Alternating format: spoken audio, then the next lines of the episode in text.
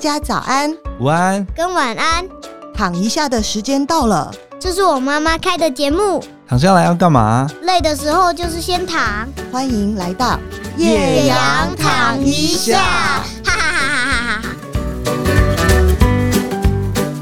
Hello，大家好，我是叶阳。你今天累了吗？欢迎过来一起躺一躺，我们轻松聊聊天。今天的来宾我就直接说了，他是我小儿子卢卡出生在地球上的关键人物，成功的做出了台湾的第一个试管婴儿以后呢，我其实不知道卢卡是第几个了。我妈妈也说，当年他还是小编辑的时候，曾经跟着杂志社去访问过这个人。这个医师如今很少出现在媒体前。当我约到他来上节目的时候，我的制作人。本来是一个很冷静的个性，用高八度的声音问我：“天哪，你是怎么约到他的？”让我们来欢迎试管婴儿之父曾启瑞院长。院长好，哎，岳阳好，大家好。今天的主题定为：他医的不只是人，还有千千万万的受精卵。曾院长声名远播到他自己可能都不知道的程度。因为呢，我问了身边一堆的朋友，搜集了很多问题，希望我今天通通都可以问到。好，第一题我们要来问曾院长，到底试管婴儿是怎么做的？可不可以用小孩子啊、小学生都听得懂的方式跟我们解释一下？你的工作主要是做什么？最难的部分是什么？很简单，然后就是把卵子用个细针把它取出来，你就把这个先生的精子把它加进去。啊，假如它比较不活泼或者少的话呢，你结果。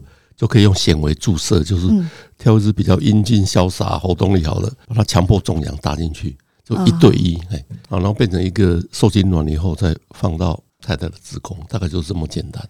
你知道我 我先生一直以为是像粉圆冰一样，就是这样把它吸出来。可是呢，卵巢是一个器官诶，你要怎么样把它吸出来？是用一个什么样的？压力吗？像那个鱼类的话，比如说贵的，不就一次几百万个卵子在在水中嘛？那人不是越高能的动物哈，它每个月就排一个卵，所以你看那个排卵数目，你就知道动物的阶层。鱼类就很多，对不对？对。我像猫狗的话，它一次排十几颗哦，哦，多胞胎哎，哦，那越高等哦，像人类啦，鲸鱼。嗯，牛养一次都一胞胎，哎、哦，对不对？你很少看到多胞胎，所以大概就是我们把它取出来以后呢，然后刚刚讲的动作嘛，所以没有错了，有点像粉圆，也是那个卵是圆圆的。那真的把它存在吸管里面吗？哎，放在试管里面不能 把把针吸出来以后，嗯，它人卵很小，它大概差不多一百分之一公分。所以肉眼看不见，是的，是一定要在显微镜底下才看到它那个状态。你第一次看到卵子的时候，有觉得很特别吗？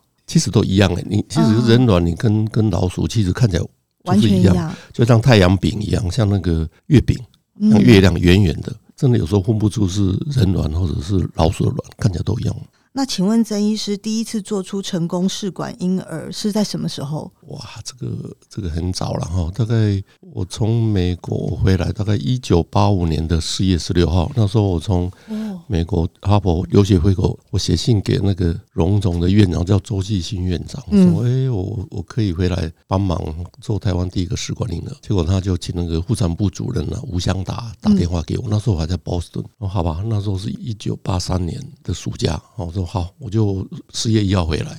接下来我就在荣总，还有七年服务。队，那第一个试管婴呃张小弟就是在荣总的团队把它做出来的。嗯，那你做出来的那一天，他在接生的时候，你有在旁边等吗？有啊，那个是全体，因为是亚洲第二个，台湾第一个，亚洲第一个在日本出来的时候，那个染色体异常，那个小朋友在那个是苏苏给铃木教授，所以有可惜，他好像染色体少一个。所以第一个在日本出生的时候不是太健康，对对，不太健康。反而是台湾这个是张小弟，现在也念到研究所，那后来念到台大。哦，你有追踪他的后来是不是？他算是，不过他比较低调，他不太愿意。张小弟，所以现在已经一九八五年，你看已经三十七岁了。因为我以前有碰过那种医生，嗯、他是急诊室的医生，嗯、他说哈，如果一天在他手上如果过世三个病人，他那天他就心情非常低落，嗯、所以想要问郑医师说，你在试管失败的时候会不会情绪很低落？我们医学的训练就是要 empathy，not sympathy。嗯，empathy 就是你要同理心、感同身受。但是这个失落之后，我们马上接下来就要检讨为什么会失败，是不是在治疗的过程中？哈，因为现在所有的医疗也不是百分之百，那我们研究哪里是不是用药的地方，或者胚胎哪里培养的时候没有发育的好。是不是可以改哪里做改进？大概这是我们最重要的工作。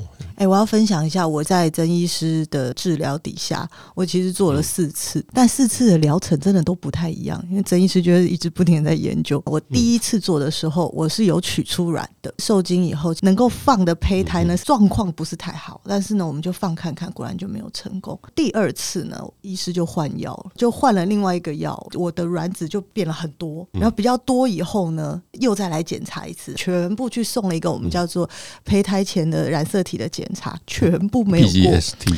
对，应应该说取出来的状况看起来很好，就是我已经比第一次进步一点了。但是呢，送去送不过，只有自己染色体可能有点问题。女生到了三十五岁以后，她的卵可能十颗里面有七十都不好，七十很多耶，所以是十颗里面有三有七颗不好。嗯大于三十五岁以后就这种现象。那四十岁呢？百分之八十。哦，所以你看，你要从十颗里面把它三颗挑出来，可能要做成第三代试管，所以你就没有过。真的好像考联考一样，考联考一关过。而且我是第一次感觉良好，你知道，一开始就取才可以用，结果没有成功。第二次就改变方法，派多一点人出来考，结果呢，结果还是考不过。然后第三次呢，完全换药，我真的印象很深刻，因为医师就一直在跟我解释说，哈，我要种花的时候要换不同的土壤。我觉得女生是会有感觉的。我们三次四次用的药不同的时候呢，我身体的反应也不同。我上次跟大家分享过嘛，就是我。去那个打的是雌激素嘛，反正在过程中要打一些药，对，让它排卵。因为你没有的话，每个只排一颗，嗯，那一颗的话，那个效率不好。我是说我打的药感觉不一样，就是呢，他打不同的雌激素，我晚上做的梦都不太一样。我真的觉得好好笑，因为你知道他打的时候会做春梦，真的。我跟你说，他跟我打这个药以后呢，还没打之前，他就跟我和我先生很认真的说。可能情绪会有点激动哈，所以你要多多包涵。那我就很紧张啊，因为我那时候还要上班，而且我老板不知道我在做这事。我想说我要是开会开到一半，我哭出来怎么办？医生说是会有一点想哭哦哈，所以你要自己多多的这个调整一下。就他打下去以后，嗯，白天我没哭啊。晚上的时候呢，我就梦到我跟 NBA 球员去溜冰，欸，哎，很特别的一个经验。因为我其实做的梦每一天都是跟工作有关，或者是学业有关，日有所思夜有所梦。我的梦很务实。我人生第一次梦到跟黑人去溜冰，隔天好高兴哦，还想说我一定要问曾医师，什么时候还可以再打？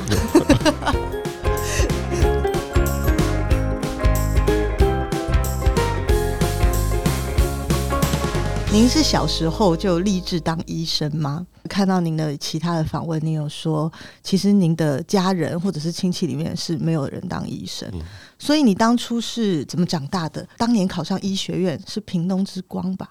有没有乡长来发锦旗啊，跟你合照啊？我我小的时候是在屏东的东港那个小镇长大哈，所以镇上大概只有四个医生，医生在那个时代都是士绅在乡镇，就这个妇产科，一个小儿科。一个耳鼻喉科哦，那时候还有个眼科，那时候很多那个沙眼嘛，哈大概就是这样。我想，嗯，这个医生不错哈，就是就是望重一方嘛。哈爸爸是老师嘛，哈，这个有点影响。那后来为什么会学妇产科？就受我老师的影响。那我那个老师叫徐千田，千田那是台湾的。妇产科的大佬，那时候以前我记得蒋介石哦，蒋中正总统啊，做他的夫人哦，他们看病都是到那边看。那那时候我们是学生嘛，学生看哇哦，他只要要去看的时候，他铺红地毯，总统夫人要来看嘛，蒋蒋蒋夫人，红地毯就知道总统要来了哈。嗯，看着哇，这个很威风。然后他就是癌症权威，癌症的手术都到。美国芝加哥去做给了老美看到，新加坡南洋大学，这叫做示范手术是不是？对对对，他是很厉害，九州大学的博士嘛哈。所以为什么做妇产科大概这样哈？那为什么做不孕政策只有另外一个老师叫陈安军，他是后来是马街的主任，嗯。他留学那个 Johns Hopkins 约翰美国的，这样对对对。做不孕哦，那看看哦，他对这个子宫内膜异症哦，这个治疗开刀以后，哎，怎么两三个月就怀孕哦？看到哇，非常神奇，所以这个都会受到老师的影响。看了您过去的学经历，您刚刚有提到嘛，您是在一九八一年哈佛医学院的时候，你才选择了不孕症这个科目做研究。我跟制作人李小姐都是那个年代，就是一九八零年代出生的孩子。印象中，我们出生的那些年啊，都是全台湾生育率的高峰期，那个年代哈，每个家庭都生两三个小孩。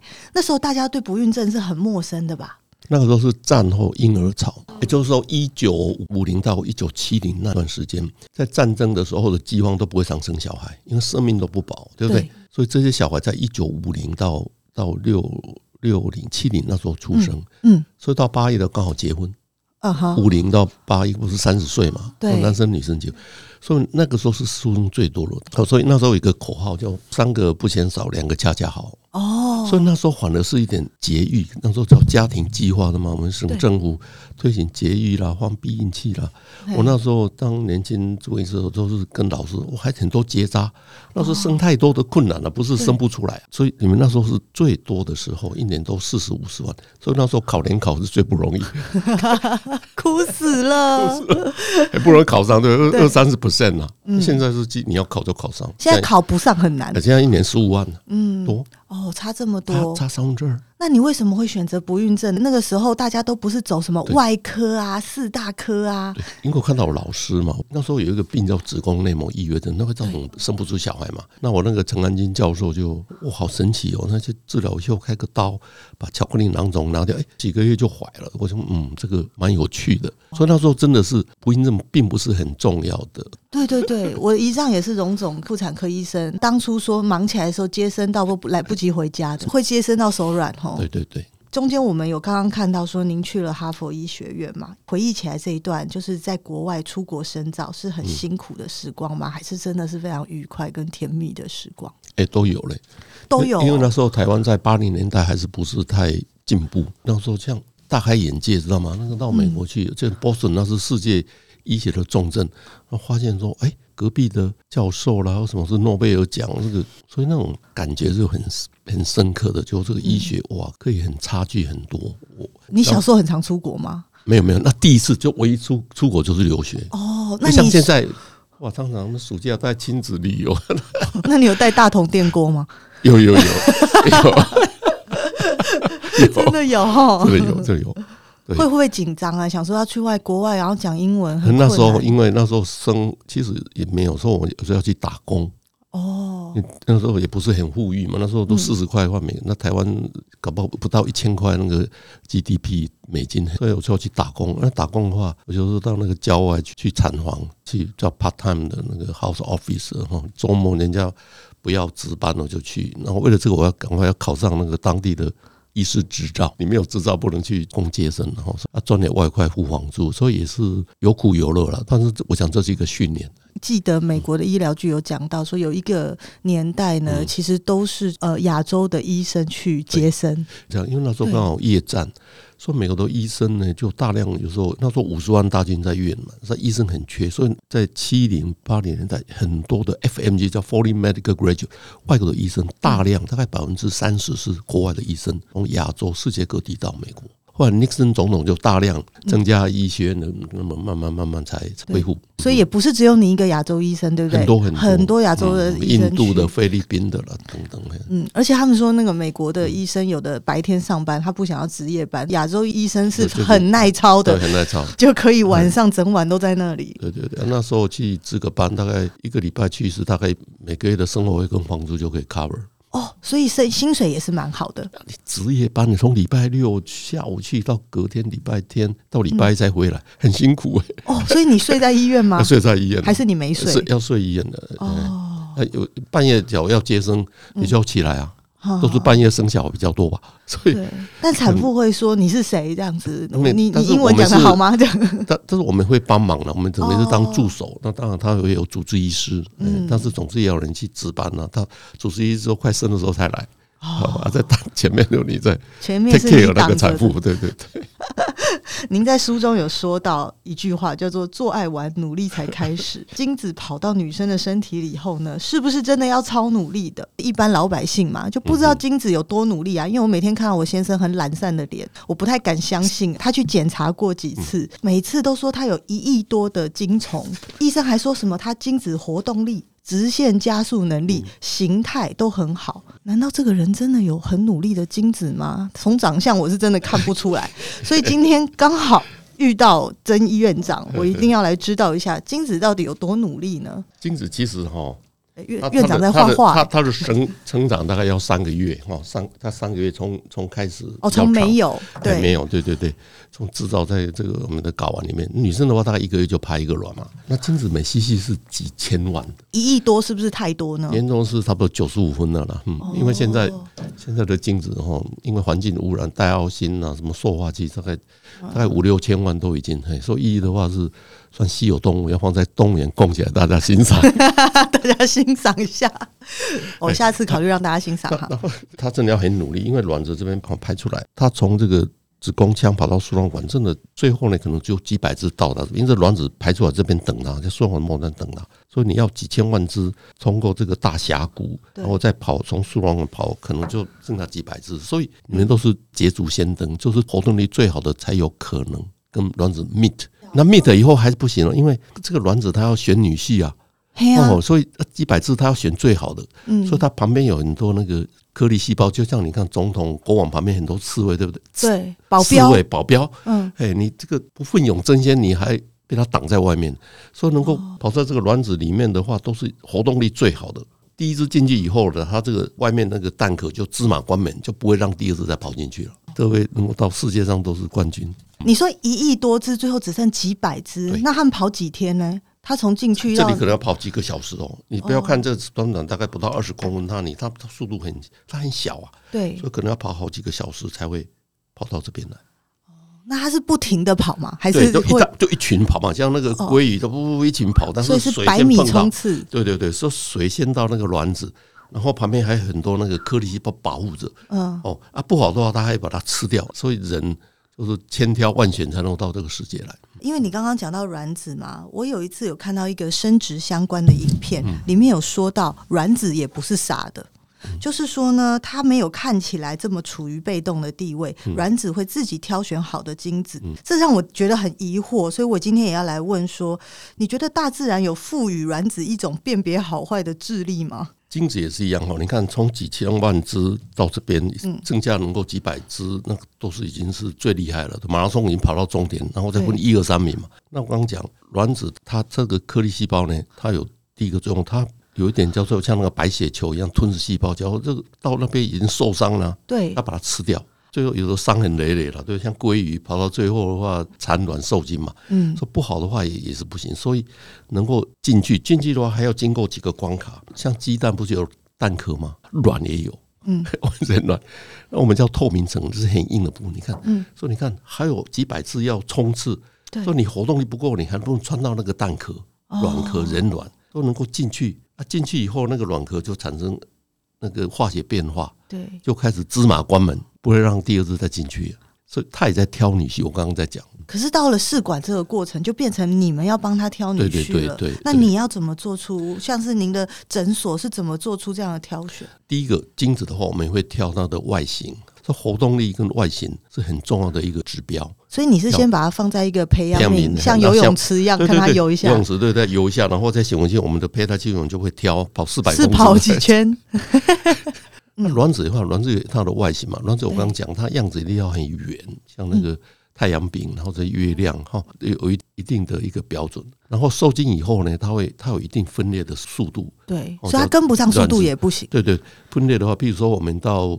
呃，第三天一定要分裂到六到八个细胞。嗯嗯嗯，它它有一定不七十二小时哈，所以表示你你假如说马拉松，人家呃一个小时能跑到从台北市中跑到圆山了，你还在还在跑到圆环，那这个就淘汰嘛。所以所以要看那个速度。说到第五天，哎，两个小时半已经台北市中又跑回来马拉松，啊，这个就就是算比较好的。比较好的话，当然还不见得，我们还要再 test 它染色体好不好？哎，看染色体哈，特别年纪大，年纪轻不用，你只要三十出头不用，你只要已经三十六七岁。我刚刚讲那个好的肌瘤就有三成说会流产了。刚刚讲到一个年纪的问题，嗯、所以很重要。到底有多重要呢？在二十九岁的时候，我一直觉得我要三十岁了，我超老的。每个人都会在各种时间点觉得自己超老，嗯、但是呢，卵巢是有一定的年龄限制的。到底怎样叫做老？那我我们政府规定，三十五岁以上的话，你怀孕要做什么？羊膜穿刺看染色体，对，要羊膜穿刺，表示三十五岁已经开始什么叫高龄产妇。哦，所以三十五岁一个重要的关卡，三十五岁这样就是很多问题会产生，产生糖宝宝、唐氏症啊、智力不能等等。嘿，那医生，我有个问题，嗯嗯、如果我二十五岁取卵，我三十五岁放进去，我是高龄产妇吗？不会，不会，你永远是二十五岁年轻的卵。哦。所以看年不年轻，不是看子宫，是看那颗卵。对对对，因为你永远冻在二十五岁嘛。哦，冻龄了。冻龄，冻龄。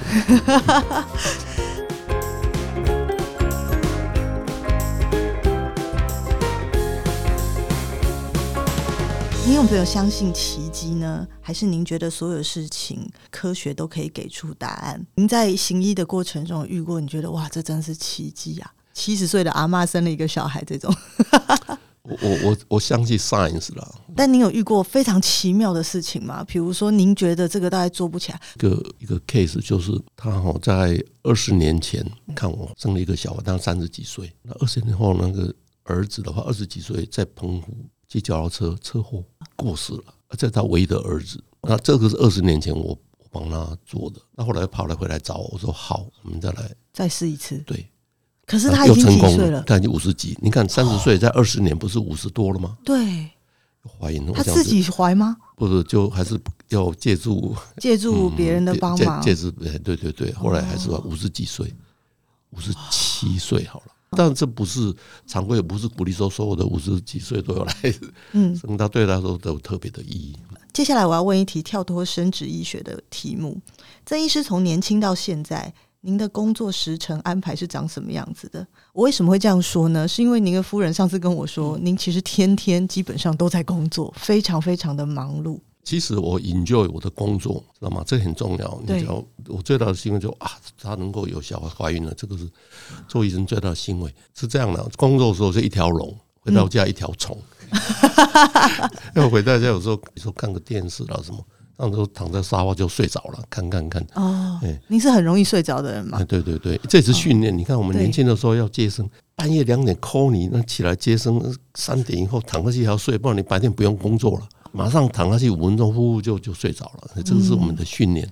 因为实在有太多我朋友给的问题了，我今天没问完呢，我晚上会被问什么时候才可以再约曾启韦医师来，所以我现在要决定进入一个算是比较快问快答的阶段。有些提问很奇怪，所以希望院长要多多包涵。没关系，我都都可以问，都可以问，都可以问。好，第一题，到底要怎么挑选生殖中心的医生？因为呢，网站上去查，每张照片看起来都很慈祥，很厉害，好难选哦。医学是 science 哈，像生殖的话要要有一些取卵植入，所以第一个他要手巧，抽卡抽气尾黑可能不不相后。科学这种东西要日新月异，所以医生最好能够常常有机会进修、发表文章这些。那我们怎么知道他有没有常去进修？看就晓得了。你你可以查他有没有 publication，参加什么会议，有有没有同理心，就是说要细心，因为生殖医学哈不是。又不像外科，外科是用哦大刀阔斧，对不对？开癌症什么，那个就是一个细胞，细胞都要显微镜啊，不像你开什么肌瘤，开那个不太一样。所以甚至有有的东西要比较细心，比较 caring 哈，手要手巧，要手比较巧。我有一个朋友呢，是给曾医师做的，然后呢，他跟我分享，你知道，其实因为做试管婴儿，每个人都有好像当兵一样的小故事。嗯嗯，这个小故事我还没有跟曾医师说过，嗯、他跟我讲的时候快笑死了，因为他说呢，我跟你说哟，我是怎么挑到曾医师的，你知道吗？我说怎么样？他说呢，其实是我妈啦。他说我妈呢去拔杯，我妈呢去算命，然后又去拔杯。我说你要怎么拔呢？因为生殖中心医生那么多，嗯、对不对？他说我妈先拔呢是要桃园的好啦，还是台北的好啦？然后他就拔杯，他说哦要北部台北的哈，台北的。有好多家生殖中心啊，那时候北医也很有名，但是荣总啊那些大家大概很多生殖中心都有，他又拔杯拔杯又拔到说要北医的，然后就把北医的每一个医生拿出来拔，然后最后就拔到曾奇瑞医生，他就跑去挂，然后他说他去挂的时候呢，他自己觉得很好笑嘛，他就跟那个挂号的人说，我们是拔杯拔到曾医师的，他说你不用拔杯，我们也知道你要挂曾医师，他说我被骂了耶，我就笑到不行，我说。哦，所以连神明都知道 要找他。我碰过了紫薇斗数，对不对？或者文殊宫，现在什么祝生娘娘拜一下，什么依然哪一个庙，咖喱哪一个什么，真的，这个这个都会有。但但是。他求一个安心嘛，哈。你有你有很多病人说他是华归来的吗？呃、我也也也有人这样讲，不过我想那个可能是巧合了，也不见得。我想台湾合格的医生也还蛮多的哈，都有都写有专精。哎、欸，我刚刚说要快问快答，结果我又聊了一下。第二题，这题也真的是很好笑的一题。曾医师，你真的看起来好年轻哦，可以问一下您是怎么保养的吗？他显然对于生殖没有什么特别的兴趣，他就是有对曾医师的这个人有兴趣。这题我很会答哦，真的好，常常被问吗？因为我从小在东港长大哈，嗯，所以我大概每天有一餐会吃一吃鱼海鲜，吃鱼，哦、这是我的习惯，从小每一每一天有一餐，餐也不是就是主食。就吃就是有吃的鱼，嗯，我们知道鱼里面很多 EPA、DHA 对脑细胞啦，或者欧米伽三对身体都不错。我不知道这是不是有影响了，我就是从小养成这样的一个一个习习惯。而且你看那个鱼哈，鱼在海里面就是，你看它的温度，海水可能就是可能十几度、二十度、二十几度，对不对？嗯，所以你看它里面血管呢还可以运作，所以表示它里面的 component 大概都会比较好。那有推荐什么？什么都可以，什么鱼吗？什么什么都可以。哦，只要是鱼就可以了。那还有就是说，我那快快步走，就像一阵风一样，就是就过去快步走。然后有时候会周末会去爬爬山，然后每每个礼拜上健身房。那我以前在医院的时候，我会爬楼梯，从一楼到五楼。又是我上次访问黄崇宁医师的问题了吗？爬楼梯，因为我说医生实在很喜欢爬楼梯。而且北医挺大的哈，所以你必须要从 A 点跑到 B 点的时候，是是，然后在现在来讲，我都走快步，你不要慢慢走，快步的话会各种循环会快一些。嗯，要快步走，鱼比肉好，鱼比肉好。爬楼梯，各位，嗯嗯、便当吃半个，那碳水化合物不要吃太多。对，因为我们认为呢，以曾医师的这个辈分，大概是没有去做医美的，但他的皮肤是医美级的皮肤，哎。好，第三题。台湾医生很多都矮矮哦，天哪，这一题真的是我 觉得很可笑哎，但我还是要问，因为这一题其实连我都很有兴趣。台湾医师很多都矮矮的，为什么曾医师长这么高？难道是求学阶段他是学霸，都没有压力，也不用熬夜，才发育的比较好吗？你知道吗？我十五岁就从南部上来台北念书，一个人，哦，所以你是高中就上来了？对，对，高中就上来，所以那时候在那个年代。其实哇，看到台北好像刘姥姥扮大观园那种，嗯，屏东很乡下嘛。我小时候喜欢打篮球，国小时候还小小了，然后到国中、呃初中、高中我就开始打篮球、打排球。我在在高中就是班队排球、篮球，所以我觉得可能运动也有点关系。你是不是学霸？你就承认一下。没有没有学霸没有。你 你说长高嘛，所以突然间小小学时候还是矮矮的，突然间到高中就啊就就长高起来。第四题来，行医三十多年，有没有曾经让你觉得非常挫折的时刻？有诶、我记得有一个日本的一个艺人，在在 Osaka 大阪，他那时候已经四十几岁，他自己搞笑，有点像大 S 小 S 那种，大概十五二十年前，那时候他就 Osaka 坐飞机来看了，来台北看，四十几岁，嗯。就有取到卵，但是不是很多，卵的品质又没那么好。那个在二十年前，那时候还没有说为什么 PGS 什么第三代试管哈，那当然有做植入，但是就不会成功。我记得那时候他有时候每个礼拜就做 shuttle 巴士一样从大阪那大阪这边要差不多两三个小时直送台北，那就是坐飞机这样看的。嗯、那他他是很 open minded，他接受那个日本的杂志访问，叙述他在台湾看病的，他就也公开了，说如何来台湾看啊，看哪一个医生，然后看郑医师，然后整个的过程很辛苦。那当然我是尽量帮忙他，但是就是没办法，那个卵太少，后来就没有成功。但后来几年后有一次他到高雄拍片还是什么，带个小礼物从高雄上来台北找我，说我们还是虽然没有成功，他还是很感谢。我想这个我就很遗憾，我当然是希望能帮他，但是还是帮不到。那还有一个也是台湾的，也是艺人，然后小孩也是突然间过世，然后他也来看，那都四十几岁，也是后来没有办法成功。这个。但后来都变成好朋友，虽然没有，因为我还是尽量帮。Science 有它的极限，我刚刚讲年纪太大，叫品质不好，我再怎么努力，除非捐卵，OK。但是有人因为宗教信仰什么，他不愿意接受。用捐的卵，那就是没办法。记得我在您的书中有看过蛮励志的故事，就是您有一次在面试的时候，面试到一位他是试管婴儿，然后在他面前说：“我是试管婴儿，所以我想要来当医生。”他那时候呢，医学院是我们多元入学，所以不只是联考，有部分是用面谈进来。对，推甄入学，对对对对。嗯，然后他是建中，班上他前五名哈。比如我们大概有三个三个面试嘛，然后来。他说他是试管婴儿在荣总诞生的，我讲的年代就是我在荣总服务的那个年代。然后他的医生是北医毕业的，这就是你，就我都不讲，因为 哦，然后都他妈妈告诉他他是试管婴儿哈，然后后来考上建中，就是刚刚你讲，后来他来希望能够继续做不孕症的医生。但你在面试他的时候，心里是不是很激动？对啊，我我长得高高壮壮，又一表人才。对啊，是您做的试管婴儿跑来说我要来，但我不能讲了，因为这种东西就是他他也不知道我谁，只知道我们是面试官。第五题来了，受精卵冰起来再放到身体里，真的没问题吗？试管婴儿有没有在数据上看起来寿命比较短，或者是会有一些缺陷呢？你看到我们这个冰冻的技术都从动物来，一九六零年代那个时候就开始有了。我们不是很多那个，比如说我们从澳洲进口那个牛的胚胎，比如说要。会产牛奶的哦，或者肉比较多的这些胚胎来都怎么样？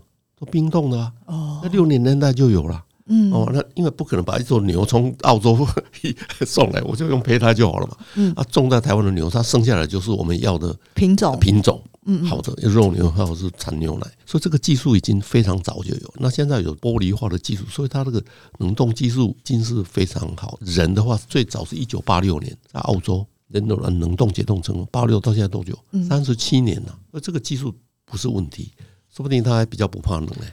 对啊，就是彼得真的有说过，他说会不会受精卵这种试管婴儿比较怕热，不会怕冷，因为他在零下两百度待过。精子也是一样，他们有发现说，在国外芝加哥什么到六年代的精子，然后解冻以后也是动物了哈，就是肿瘤，然后再受精，一样可以受精。啊。生出来都也都长一样。那在台湾看最多，我一个 case 在十三年，精子解冻，那那个是一个癌症的爸爸，睾丸癌，二十三岁大学生，泌尿科医生他把一边开掉，有癌症嘛，对，那另外一边就接着要化疗，那另外一边还是好，赶快把它存起来。然后那时候二十三岁大学生，然后十三年后他三十六岁的时候结婚，他发现精子。没有了，因为化疗以后，另外一边也不行，破坏了。对对对，那后来想，哎，有有十三年前我在曾启瑞 实验室有动了一个，对，还好解冻哦，后来就生个双胞胎。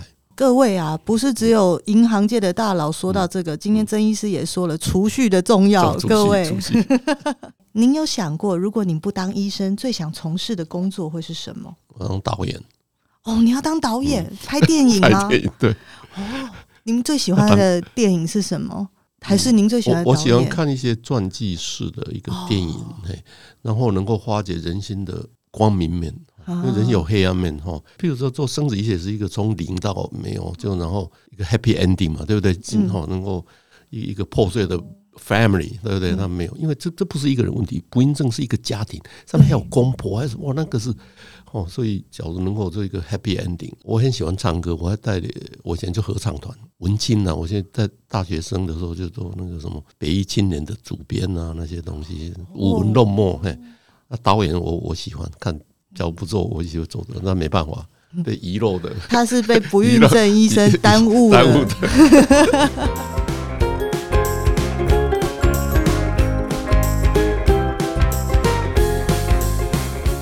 这题显然是一个他正准备要做试管的人来问，因为他问说：如果我试管做失败了，我可以在院长面前哭吗？他会安慰我吗？网络上有妈妈说，如果去看诊的时候就立刻请曾医师当宝宝的曾爷爷，就会比较容易成功。真的有这件事吗？我会鼓励了，因为不孕症是一个 stressful，非常压力，对不对？对啊，一直在考联考，对联考，那它不是百分之百，现在大概是六，每次大概六十七十，是但是还是可以失败，可能要第二次才会成功。嗯，所以你就哭，但是我会给他拍拍肩膀。我安慰他，告诉他说，这次可能哪些地方可以改进，因为现在还是不是百分之百，因为你没有让他释放出来，那是不好的哦。就是哭吧，一般哭了以后他会比较平静一点，那最好先生在旁边，然后一起，然后这样。很多是怀孕后来就变曾爷爷了，对，是不是事前我就？他们说事前要跟宝宝讲，说这个是曾爷爷哦，你要生出来赶快才能见到他。但是很多是抱来，然后来来看曾爷爷。哎，其实我要分享一下，我真的没有在曾院长面前哭过，哎。坚强，有的人是比较坚强。我其实不是坚强啦，是因为每次打那个药，打那个药，我都可以做很好的梦嘛。OK 的，好，了开玩笑。记得呢，最后一次要放进去的时候，我送完 PGS，也就是送完这个染色体检测的时候，四颗送进去，只有一颗好。哇，我那时候心里真的是觉得完蛋了，应该不行了。那个好就是会。对，那时候曾医师就说。我跟你讲，好的一颗我们就够了。你怎么会觉得一颗进去就可以？不印证，不印证，我们讲有很多原因，对不对？嗯，胚胎的因素占百分之七十到八十。就是说，它很多原因进呃，它是胚胎的 good quality embryo 好的染色体正常，已经注定百分之八十可以成功。其他那些前段人家讲哦，我吃这个好不好？什么精氨酸 Q，那个加起来可能都没有 ten percent 的 important，也是重要，但是 only ten percent。哎，我真的送了不知道多少次，我好像去推荐甄试不知道多少次，然后都才过的，而且都完全千挑万选，不在我的手上，也没有办法在曾医师手上，因为都做好了要送去，他不过就是。不过嘛，对，然后后来终于有一颗的时候，那时候曾医师是非常有把握的跟我说，一颗就够。我们在放进去之前呢，还做了一个子宫的这个窗口容测 ERA，ERA，对，ERA，因为因为大概三十五岁以后开始会开始窗口会跑，对，就是子宫的这个接受度。譬如说我们种种稻子哈，一定在清明节下雨雨水，那个稻秧下去才会长嘛。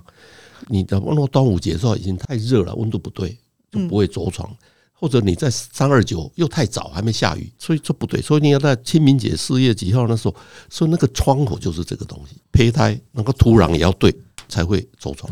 我们把窗口的时间算好以后，报告出来还讲了一件事情，叫做我的子宫是无菌的。啊，对对，那里面有时候有一些病菌什么东西要一一并把它清除，哎，一直对。可我的是反过来是无菌的，无菌是无菌是好的，太多菌其实不太好，有些病菌那那些。你配他进去跟病菌共存，那完蛋了嘛？对，左邻右舍都拍狼，那都拍狼就。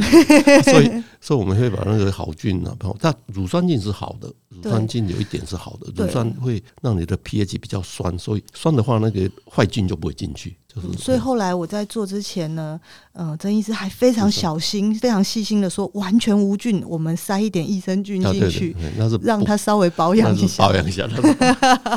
所以做了好多好多事情。像以前我们那个小吃什么瓦卡玛多、养乐多都是乳酸菌啊，嗯，帮忙的整肠胃胃了那些。今天呢，真的超级谢谢曾启瑞院长来到现场跟我们聊天。我从屏东之光有没有跟乡长合照？哎，对哦，您到底有没有跟乡长合照？我后来我在东港。国小嘛哈，那后来东港国小百年的时候，请我回去，他办过一个小小的叫东港国小之光。我初中就屏东中学，那时候每天坐火车六点多就早班。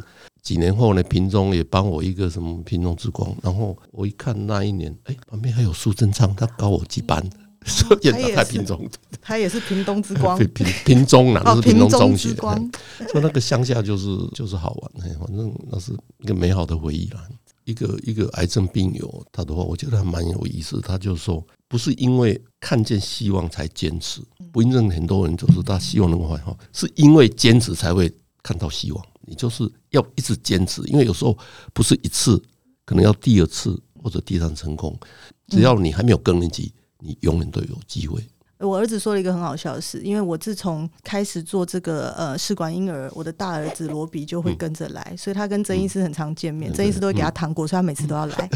罗比说过一句话，他说：“我是听宫北做的，卢卡是曾爷爷做的。”哎，这 蛮蛮贴切的。对对对，因为他是听宫北做出来的，嗯、但是呢，曾爷爷的手艺也不差啊。嗯、我只能说，希望曾爷爷做的这个比较乖。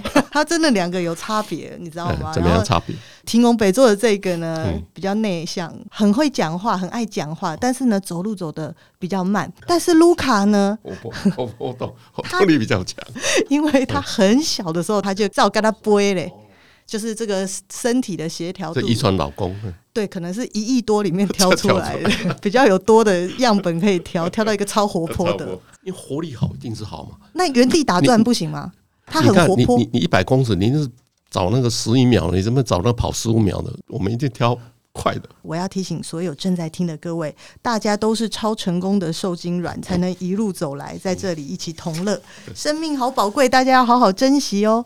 目前各大平台都能收听到叶阳躺一下的 Podcast，欢迎大家持续追踪我的节目。喜欢曾医师的，还是有更多奇怪问题要问的，欢迎留言让我们知道。谢谢曾医师，谢谢叶阳，我们下周见，拜拜。